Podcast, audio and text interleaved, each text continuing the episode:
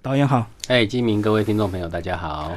黑糖导演一开始把你的本科跟我们介绍一下。呃，我大学是念电影制作了，视听电影广播电影系。嗯，所以呃，不过在选电影念之前，那时候是一九九，我一九九四年进电影，对，那个时候其实电影是。非常冷门的，我知道，其实之前的国片很差，好像是到了《海角七号》才翻身，对不对？对对对，我们那时候甚至呃，全台湾就只有三所学校有电影科系，台艺大的电影系还是第一年创办的，是，所以呃，并不太会有人知道有这样的科系可以选择，或者是你想要去选这个科系，因为大家觉得。天呐，太冷门了！所有导演都卖房子在拍片。嗯，要不然到最后都变成只能拍电视剧而已。对对，好像很少拍电影。对你宁愿去念电视制作或者广播制作，那时候电影其实反正是非常弱势。嗯，那呃，不像现在，现在好像所有人都想要当导演，都想要拍片，都想要当电影导演。嗯，可那时候你是因为喜欢看电影才入这一行吗？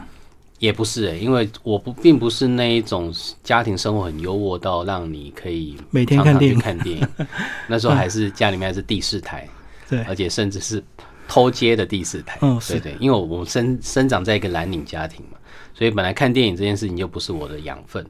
那会选择电影系，还是因为我在高中的时候，我的老师陪伴我一起做人生生涯规划才找到的。因为我的兴趣跟能力在写作。你是讲辅导老师吗？有没有就是班导师？哦，班导师。对，音乐、写作跟美术，我会画画，然后我也我也有一点点绝对音感，啊，我也很会写作。可是我又不想要去单一念其中一个科系，那多无聊。嗯，每天练乐器，每天写作，或是每天不停的画画，就对。对，所以我把我这个困惑跟我的高中老师说，那他就陪我聊了一下，后来得到了电影。制作其实电影在在欧美国家已经算是一个很普遍的一个选择，而且是综合艺术嘛。对对对，所以后来进了电影系，你就如鱼得水，就非常的开心。这样。可是电视也一样，那时候为什么没有找出电视？它比较及时，而且是已经市场很蓬勃的。当时候当然对我来说，电视就是我很了解的一个养分。每个人家里面都有电视，都在看电视嘛。可是你会觉得，好像这不是我的兴趣，因为它太。市场太商业，或者是说太娱乐了，嗯，那也许我还是想要再往创作的方向走，嗯，所以电影也许会是一个更适合我的选择，嗯嗯。好，那毕业之后嘞？毕业之后就，当然这个要还有中间有一些过程啊，就是。呃，我在当兵的时候遇到九二一大地震，在灾区。那其实，在大学的时候，我已经开始到外头去当助理，因为学校的课程可能没办法满足我的需求了。哦，去外面做制作助理。对，从呃最小的助理开始做，甚至一路做到了副导演，也开始当编剧，帮忙写剧本。那很早，其实我就有大概在大三下学期，我就成为了一个广告导演。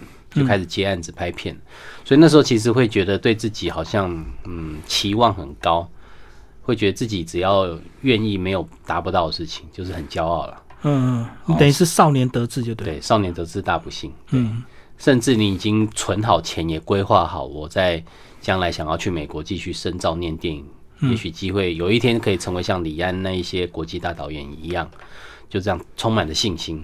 那个时候血气方刚嘛，就是这样。但是后来到了军中去，遇到九一大地震，就也给我一个很大的人生的一个转机跟改变。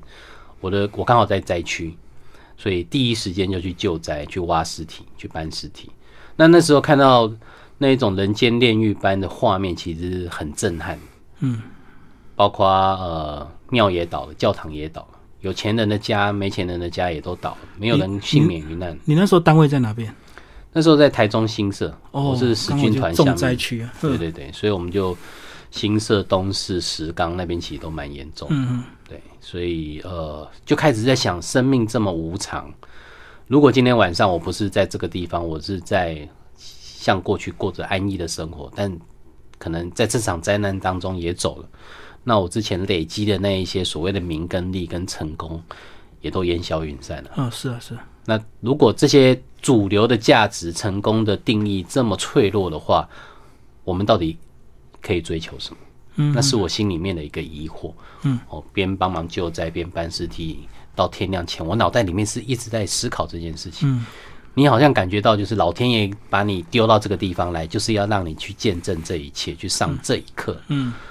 那后来退伍之后，就做了截然不同的选择，就是没有再回到那个商业的圈子、广告的圈子。也因为在军中，我认识了很多不一样的人。因为过去金字塔嘛。人都做的分类了嘛？你同温层的人都跟你差不多，都是多样子。对啊，你从来没遇过不一样的。到了军中，刚好是龙蛇混杂，各个社会社会阶层的人都有，更高更低都有，就对。对，所以你认识了很多自己过去生命当中不会去碰触到的一些人，会听到更多很奇妙的故事。但那时候你会有一个感觉，说：“天哪，我好羞耻哦！”嗯哼，这个世界上有这么多不然不同的人。然后他们用这么不一样的方式在生活着，可是我却不知道，而且在过去我却都不关心，我只在乎我自己。嗯，所以包括遇到九二一，看到生命的无常，认识了这么多人，我开始对人真正产生兴趣。嗯，之前我只在乎我自己嘛。嗯，我把人分成两种，一种就是跟你利益相同的人叫做伙伴，跟你利益相反冲突的叫做。敌人对手，商业就是这样子。对对对对，那也因为这样子，所以退伍之后我就走到了纪录片圈子，想要去有机会拍更多人，认识更多人。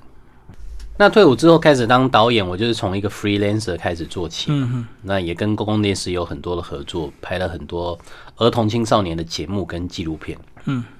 那那时候有一个纪录片就拿到了儿童国际影展的奖项，所以也因此让飞行少年的。朋友们看到我，他们想要找一个了解孩子、能够跟孩子对话的导演，因为《飞行少年》是我第一部纪录长片。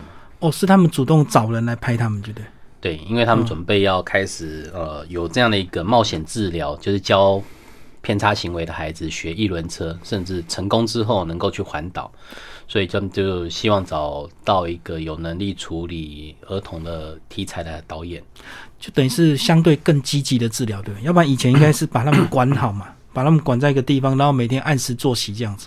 对，就是其实后来有很多关于艺术治疗或者冒险治疗、音乐治疗这样的一个一个学派或者方式，能够让大家透过不同这种跟美比较有关，或者是打破自己生命的范围的方式，可能让你的呃性格哦或者精神上的状态会有所不同。对，这个都是比比较消极的，比如说药啊，或者是说一些生活的管理要来的，可能比较与众不同。而且相对能够宣泄他们多余的一些体力嘛，哦，能够疏导到一些比较正常的运动这样。对，但这个是比较像运动治疗，那冒险治疗可能它就是需要再找更独特性的，嗯，例如攀岩啊，或者是溯溪啊、独木舟啊。这样可能那因为那个独特性会让你觉得说我做更有成就感，对，更有成就感，然后激发他们的荣誉心，就对，对，会有一个一些成功的经验嘛。因为在飞行少年里面，这些孩子来自破碎家庭的孩子，他们从小就缺乏爱跟成功的经验，嗯，没有被认同过了。对，所以呃，学一轮车去环岛这件事情，可能全台湾只有他们。三十个人做得到，所以我觉得那个成就感是截然不同。嗯嗯，所以呃，那部纪录片就是以他们环岛你跟拍就对了。对，是从他们呃一月时候开始学骑的整个过程，到八月去环岛，然后甚至回来之后的一些后续的改变，到十月，所以拍摄大概拍一年吧，剪接也剪了一年。那里面应该还是有一些冲突，对不对？应该是说，呃，一开始其实找我的是呃地方法院的关护人。嗯哼，那他只是想说，有一个导演能够帮我们把这个过程非常珍贵的记录下来，以后成为一个可以让他去鼓励或辅导其他偏差行为孩子的一个很好的素材，宣导教材就对。对，告诉他们说，你看这些孩子都做到，你一定也可以。可是当我去认识到这些主角们，认识那个环境跟那个议题之后，我发现这个故事不应该只有在这样的一个范围。所以他当初想的可能只是侧拍而已，对吧？你帮他做记录而已。应该说。他当初想的就是希望是一部励志热血的片子，嗯，可是我的片子后来呈现出来是有相对一半以上是非常深沉、非常黑暗、非常现实跟赤裸，就是我让大家看到这些孩子们的背景、内心的东西，包括他们跟他们原生家庭的连接，他们在学校里面的遭遇，因为这些孩子其实，呃，在台湾的精英教育里面，他们被分类了，被分到就是无大家不想要管的那个，就放流班嘛。对，或者就像你看《危险心灵》里面那个剧情，嗯，老师就叫不乖的孩子把桌椅搬到教室门口，然后要全班大家集体霸凌他，不要理他。嗯，那这些故事都是活生生出现在他们每个孩子身上，所以他们既然得不到家庭的温暖，在学校得不到认同，以后出了社会，他们为了要取得一席之地，他们就必须要去跟一些比较次文化啊，或者一些大家觉得比较城邦结派，其实他目的是要自我保护。对，嗯，那如果大家不意识到这个问题的话，其实只会让这样的一个青少年犯罪的问题不断的循环，不断的发生。嗯嗯嗯，所以那在那边等于是你第一部成功的一个算是自己创作的一个纪录片，就对。对，那是我的第一部纪录长片的。嗯嗯嗯，然后刚好也是提到你刚刚在九二一对人性的一些观察，彻底的应用在这部纪录片上。也没有在九二一的部分，反而是在一手摇滚上月球。哦，对，因为反映为到那里。对对对，后来呃，第二部发表的纪录长片，应该中间其实还有其他的的片子了。那后来比较大的作品就是一手摇滚上月球，到了二零一三年。对，那其实我在二零零四年的时候，就到罕见疾病基金会去当影像职工，嗯去帮他们做一些影像的记录拍一些募款的广告影片。因为我有个弟弟刚好在罕病基金会当公关，嗯嗯，所以他们刚好哥哥是导演嘛，就就把我拖下水。顺便利用一下。对对对对，嗯不过也因此让我有机会认识什么叫做罕见疾病了。那也在罕见疾病里面看到一些状况，他们有所谓的绕跑老爸，嗯爸爸跑掉。我就丢给他们，小孩丢给他们。对，就是呃，这些爸爸们可能没有办法承担自己的孩子得了所谓的不治之症罕见疾病，因为罕见疾病就是基因有一些状况，基因缺陷就对。对，那这些例子都很少，可能万分之一、百万分之一，所以不会有药厂针对这样的一个状况疾病去研发有效的药物，所以他们等于是无药可治。那父母生了孩子，当然就是希望望子成龙、望望女成凤。可是如果一旦变成在陪伴、等待他们死亡，那我觉得这对父母的冲击是非常巨大的，尤其是男性。嗯，所以就会出现很多绕跑老爸，他们是呃想要逃避这个问题，所以他们失能绕跑的方式可能有把孩子丢给妈妈照顾，他说我负责赚钱养家，但孩子你管，这也是一种逃避。有些爸爸嗯就是把呃孩子跟妈妈甩掉。自己去另辟第二春，这也是一种逃避，更恶劣的。嗯，那有些爸爸可能就人间蒸发了，大家找不到他了，所以你会看到在台湾路上的街友很多，大部分都是男性，有没有？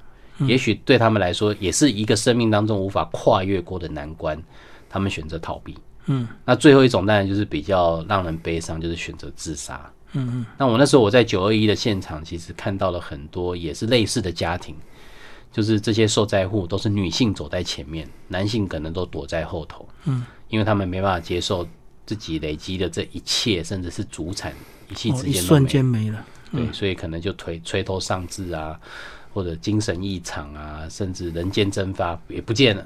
嗯，然后自杀率也很高。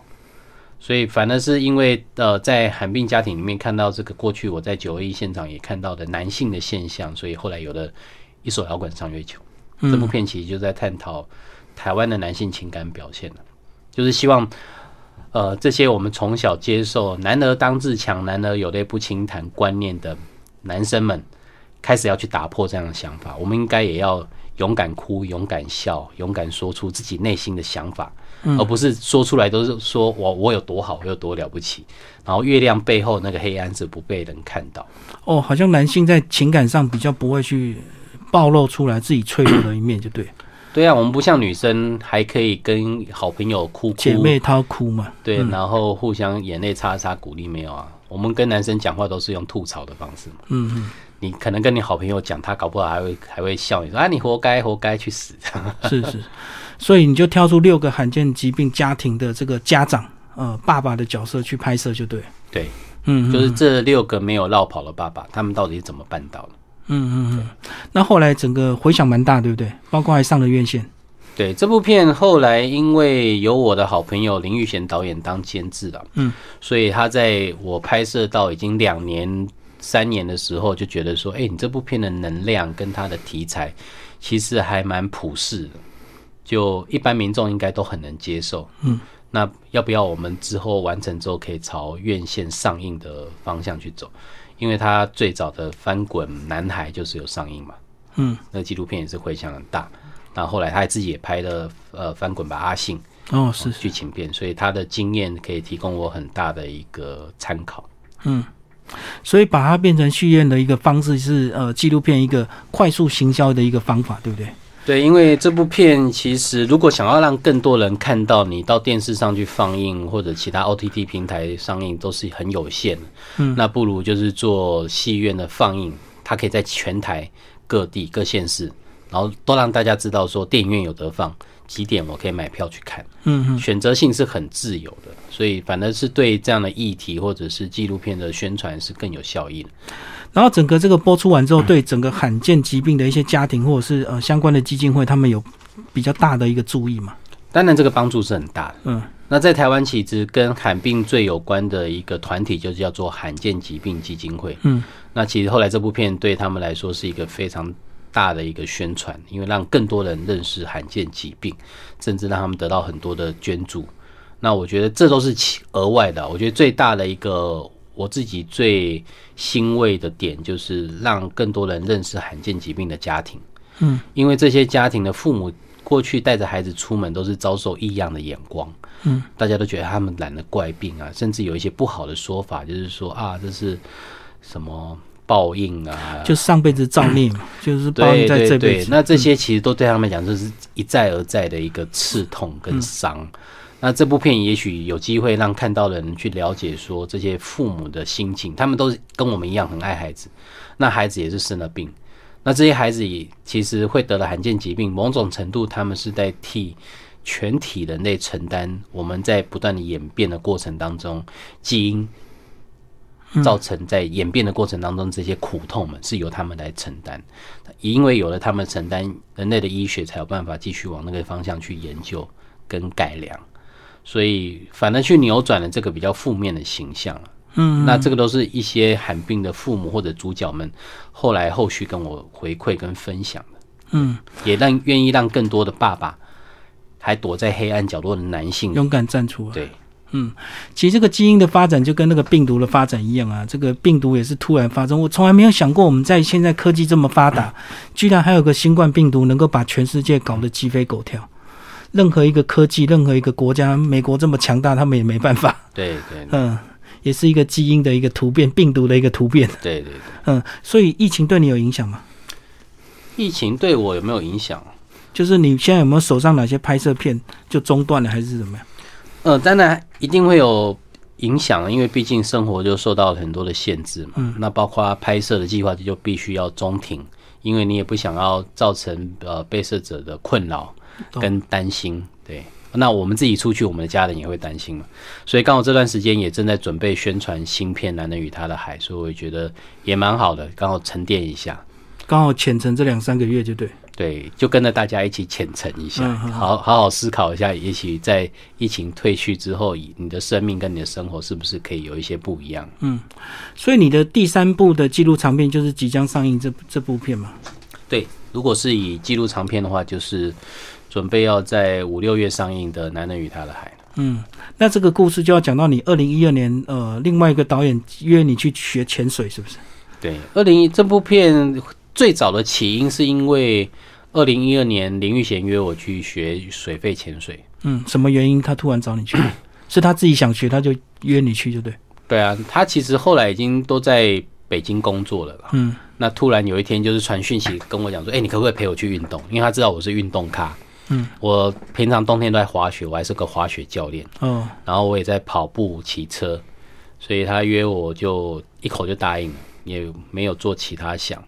那只是学完之后，他就他出国去去呃东南亚国家潜了一次水之后，他就没再潜水，那就就剩我，我就继续留在台湾继续学，就变你爱上潜水就对。对，因为在台湾其实海洋很近嘛，潜水是一个非常普及的运动。对，嗯，那也因为潜水，所以看到了海的美丽。跟他的哀愁，海洋垃圾这些问题吗？对海洋的破坏、海洋资源的枯竭，所以后来我一直在想说，也许有一天有机会可以把海洋变成我新的作品的命题。那当然，后来就到了一六年，呃，廖鸿基他要去做黑潮漂流的时候，邀请我去帮他做活动的侧拍，嗯嗯，所以才让我有机会在海上实实在在的漂流了七天。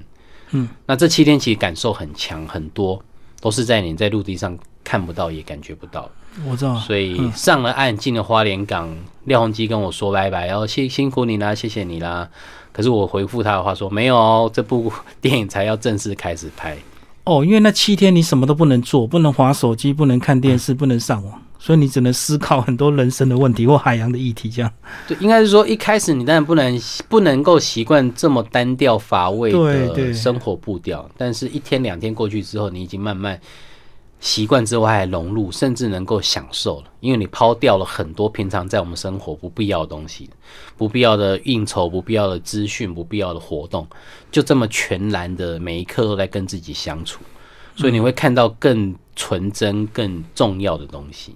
嗯嗯嗯，我懂。少掉一些三 C 产品之后，反而能够激发你很多本来的一些对内心的一些想法。对，那当然你在陆地上就算被迫。暂时隔离，你还是会很痒嘛？因为在陆地上的生活的节奏就是那样。对，你走在陆地上，走在外面就看到很多人，每个人都在做这些事情，你很难很难跟他们不一样。当然海海上没有什么人嘛。嗯嗯，对啊。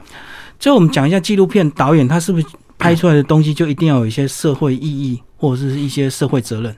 就是他一定要有教育目的嘛？你觉得？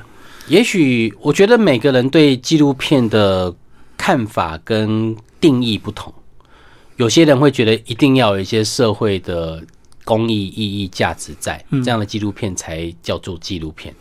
甚至有些人他会定义纪录片不能太好看，不能够讨好观众哦，不能够跟观众太靠近，这也是一种门派。那对我来讲，其实我对纪录片的认知很简单，就是它其实是电影最早被发明时候的形式。嗯，第一部电影是什么？叫做火车进站。哦，法国的导演把摄影机就放在火车站，然后看火车进来，镜头也没有变，就这样一颗镜头。嗯，可是那时候第一次在咖啡馆里面放的时候，观众是吓死，是躲在桌子底下，因为觉得真的火车飞过来。嗯，哦，那这个其实就是纪录片的形式嘛，这么真实去呈现呃一个画面、一个景象或者人事物。哦，那当然随着。拍片的题材越来越多，他们就开始有不一样的拍摄内容，比如说去拍北方的南鲁克，拍北极人怎么生活，拍非洲人怎么生活。然后后来这些真实无法预料跟控制的剧情越来越不能符合需求，所以他们开始用演出的安排了，所以才有剧情片。嗯，哦，把舞台上的东西做更细致的安排之后，变成呃电影里面的新的形式跟可能。所以我也觉得纪录片它既然就是电影的一种。那电影要干嘛？电影其实就是跟观众沟通嘛。对，你不要拍一个让大家看不懂、要在猜的东西。对我来讲，纪录片应该是要让大家能够去感受到、理解到，他们也许也可以从里面得到了一些议题的教育，但也可以得到基本的娱乐需求。嗯，就走出去之后，我会觉得哇，这部片好好看哦，它感动了我哦，或者它影响了我，有没有都没关系，但至少我觉得。我要让观众很完整的看完一个故事，而且他们会喜欢。嗯，那至于其他更高尚大的目标，都是额外的。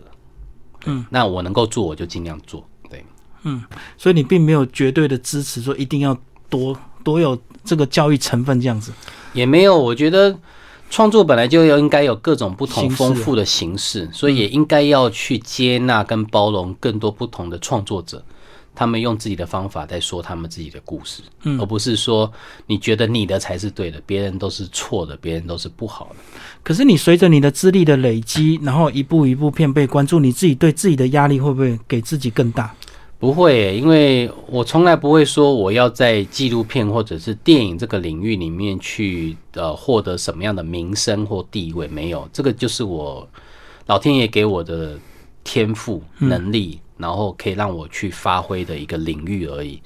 第一个，我当然是我觉得做这件事情要必须先满足我自己的成就感，嗯，然后在里头这个成就感或者解决我自己生命的一些疑惑，先把自己处理好之后，我才有能力去面对其他人或者处理其他人。所以对我来讲，我的每一部作品都是，呃，我先顾好我自己，嗯，因为每一部纪录片对我来讲都是我在解决我不同问题的一个旅程，嗯，一个医疗的过程。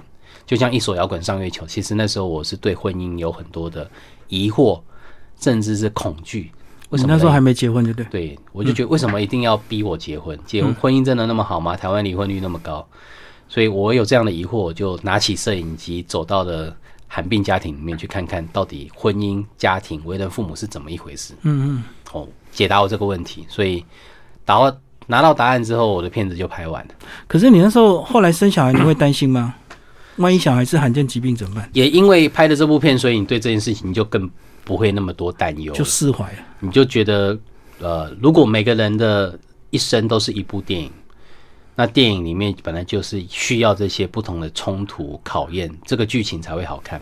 嗯。可是现实当中，我们每个人却是追求安逸的生活，最好什么事情都不用做，我们每天过得爽爽。那这样的故事多无聊，就很平淡。所以，如果用这样的角度来看，你就我会更乐于去接受自己在。我自己的人生当中的每一个角色的转变，或者每一些被看似冲击、负面的一些打击或挫折，嗯，可能就是反而电影转折好看的地方，就对。对，你就觉得我现在就是我是自己这部片的男主角了啊！我应该就是要勇敢去迎接这一切，这样子。嗯，好，那平常除了拍片，你怎么做功课？或身为一个纪录片导演，怎么自我学习？这次男人与他的海里面有提到一个想法，是廖鸿基老师分享。我觉得非常的重要。他说，一个人的作品绝对不会高于你生命的高度。嗯哼。那为什么我会这么认同？就是我在自己的纪录片的创作里头，或者我自己的生活规划当中，就是这样的一个想法。我不断的往外扩展，不断学习新的能力。嗯。那这些新的能力、新的体验，都会让我有不同的灵感，有不同的作品，会不同的往外延伸，不同的可能性的诞生，而不是一直在。我熟悉的这一块，然后重复做同样的东西。那呃，廖永基分享这句话，其实就是我觉得也不断要去鼓励其他创作者，甚至你不是创作者也没关系，你应该就去要扩展自己生活的领域跟内容，嗯，去尝试学一些新的东西，认识一些新的人，你的生命才会有不同的可能性产生。如果你还是觉得我被困住了，哦，我的生活，我的生命好无聊哦，那。就从这一点开始嘛，也许很简单，今天早餐换一家吃吧。嗯，今天上班的方式路线换一个，走不同路线。对，然后下个月开始，我可不可以去学一个不一样的运动兴趣都可以哦，增加自己生命的丰富，自然创作就会丰富，对不对？对，所以我除了拍片之外，我有很多的兴趣啊。嗯，尤其是在呃三十五岁之后，我开始从事极限运动。嗯，例如我。去滑雪，滑雪这件事情很多人听过很荒谬嘛，在我那时候了，就是觉得台湾又没有雪，你滑什么雪？就要出国滑了。对，出国滑。你们看这两年，反正滑雪成为台湾的一个很热门的运动。后来我去潜水嘛，嗯，甚至因为学了水肺潜水，我开始也学习其他的，像海洋独木舟、嗯，帆船，甚至自由潜水，就让我有更多的能力，可以在海上有去到更不一样的地方，那就可以看到更不同的风景。嗯嗯，最后对本科的学弟妹有没有什么建议？如果想要入行的这些传播相关科系的青年，现在其实影像传播、电影相关科系真的好多，每年都有很多的学子。但我还是得要去鼓励他们，就是，嗯，还是回到最开始，你当初选这个科系的原因是什么？嗯，只是因为凑热闹、赶流行，觉得很炫、很潮。还是你真的觉得自己的骨子里就是有这个能力跟专长？那如果他真的是你的兴趣跟你能力可以做结合，那不管再苦，你都得要不断的走下去。那如果不是的话，就早日回头吧，因为到了业界你会有更多的挫折跟失望。还是得要找到一个可以跟你的专长结合在一起，跟你的性格能够结合在一起的工作。那不管这个工作是什么，其实你都是可以过得很开心。对啊，因为很多人有热情，可是他们都等不到开花结果那一天，他就离开市场了，因为市场太残酷了。应该是说，大家有太好高骛远的目标了。嗯，例如大家都想当导演，因为导演可以被看到。对，导演可以功成名就，可以指挥调度。对，那其实并不是这个样子，导演是最后的结果。嗯，我在成为导演之前，也是从助理，然后从很多不同的工作，我也去当过美术，然后也去当过剪接师。从这样这么多的工作里面，我慢慢去找到说，哦，原来最后其实我是适合当导演，而且我也想当导演。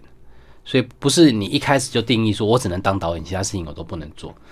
那在这样的一个呃，基本上就是要求团队听 work 的一个工作环境里头，其实每个角色都非常的重要，而且都非常的需要人才。你可以在不同的角色里面去找到自己更适合的位置，不一定一定要是走导演。你越坚持这个角色或位置，你会得到越大的一个挫折跟打击。那导演其实也是应该是每个 team 里面或者每部作品里面，他最需要负全部责任的人，而不是你在享受其成，让所有人服务你这件事情就做好没有？你应该是要顾好所有全面的人。所以你有没有这样的一个抗压力？你有没有这样一个全面的能力，也是你需要去培养跟训练的。而且导演或许还是很多其他周边工作累积而成，才有可能做到那个位置，对不对？并不是我我就是从头到尾我就是要做导演这样。对，因为大部分我们每每个导演都有自己另外一项到两项一个专长。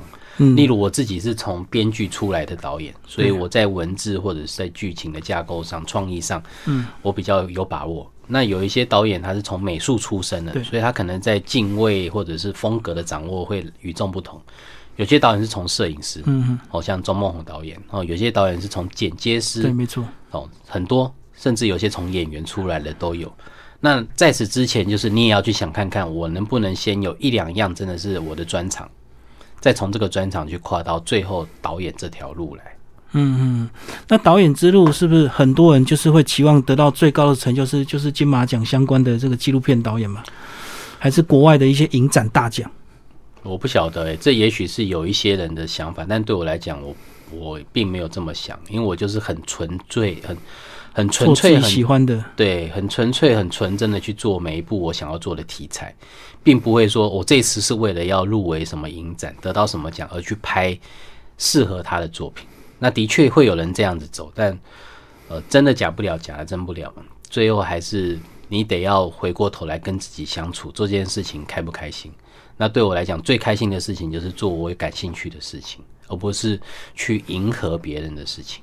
而且得得奖对你来讲可能是个意外，就对。当你很多事情都已经做到位之后，它是自然会发生的事情，不用一开始就预期嘛。我自己也当很多影展的评审啊，嗯，所以我很清楚知道这个评审的过程其实是非常主观的，嗯，都会关系到你这次遇到的是哪些人。哦，我懂。那他们个人的喜好偏好或者。在这个时候，呃，社会的一些氛围，嗯，所以也不要因为说你入围不入围就开心难过，因为那真的有时候就是运气时机的问题，也不是因为这样子就代表你的作品真的不好或真的很好，因为可以看看，如果我报名的时间不一样，早一点晚一点，也许结局都不同。所以我觉得把这些成绩当做锦上添花吧，重要的还是。你努力的投入每一次的作品里头，好好做出你可以呃对得起自己良心，而且拿得出去的作品。我觉得这才是最重要。其他我们叫做作作者已死论嘛。当你的作品完成之后，作者就应该要退出，就要死掉，让这个作品他自己活出他的可能性。嗯，最后讲一下，你最后呃也结婚有小孩了，然后家庭关系有没有影响到你以前工作的一些习惯，或者是你以前的一些梦想？当然有，就是呃，决定走到婚姻里面，跟你自己还是单身一个人自由就有不同。你可能在情感上就是要有一些责任了，嗯，哦，有一些取舍。那从婚姻里面再走到的生育孩子，当然那个束缚责任又更多更大，一定会有影响，没有错。我也曾经为此犹豫挣扎过，就你觉得啊，我的创作的自由度，我的生活被改变了。但还是一样嘛，就如果你是这个这部片子的主角，这个剧情走到这边，你接下来要该怎么走？就迎接这个挫折跟打击吧。所以我当然也花了一些时间熬过来，也找到出口了。我还是可以继续在这么珍贵的身份的养分里头，因为你有了孩子，你成为爸爸，你生命的感受又不一样，当然你得到灵感更不同，你可以反而走出另外一条新的可能，新的创作的题材的可能，那个是更能够去接近你生命的核心，是不是空说的？而是你有这样的一个生命的养分可以去讲的，所以也许未来我的作品就有机会能够让我生命当中这些很实际的养分发挥在里头。嗯，所以你现在调整的都已经对你来讲已经很不错了嘛，状态也不能这么讲，应该说呃，愿意接受，哦，心甘情愿接受，嗯，对，那就在这样的一个步调里头，再去活出新的可能吧。嗯嗯嗯。最后，在我们这个疫情，呃，对业界同仁有没有一些建议啊？疫情当然有很多的影响，不只是业界的同仁，我相信对每一行甚至学生、每个人的生活都有很大的影响。但我觉得危机就是转机，嗯，就像大家说，你看我们桃园机场一直想要改建，然后找不到时间，现在就是一个最好的改建机会啦？很多想要重新整顿的，你刚好就包括你的生活现在越来越单纯，不能出去，那你就好好的跟自己相处，好好的整理一下吧。很快疫情就会过了，不要到时候你就觉得说啊，怎么这么快，来不及了？没有，又开始要忙碌，就对了。对，那这个时候就好好的静下心来，好好的整理自己，我觉得是一个很难得的机会。嗯，最后你现在有没有正在筹拍下一步的一些想法？新的作品的 idea 跟可能性当然不断的在出来，也包括有很多的合作的邀约啦。不过我觉得生命就是这样嘛，继续往前走，等到作品真的出来的那一刻，哦，我觉得才会告诉大家说，哎、我有新的作品，不然这个过程当中其实变数很多。哦，我懂，讲出来也是白讲，因为变数太多。对呀、等差不多成型再说，自然就会出来了，等他消息就会出来。出来的时候就可以继续来上节目了。好，谢谢我们黑糖导演。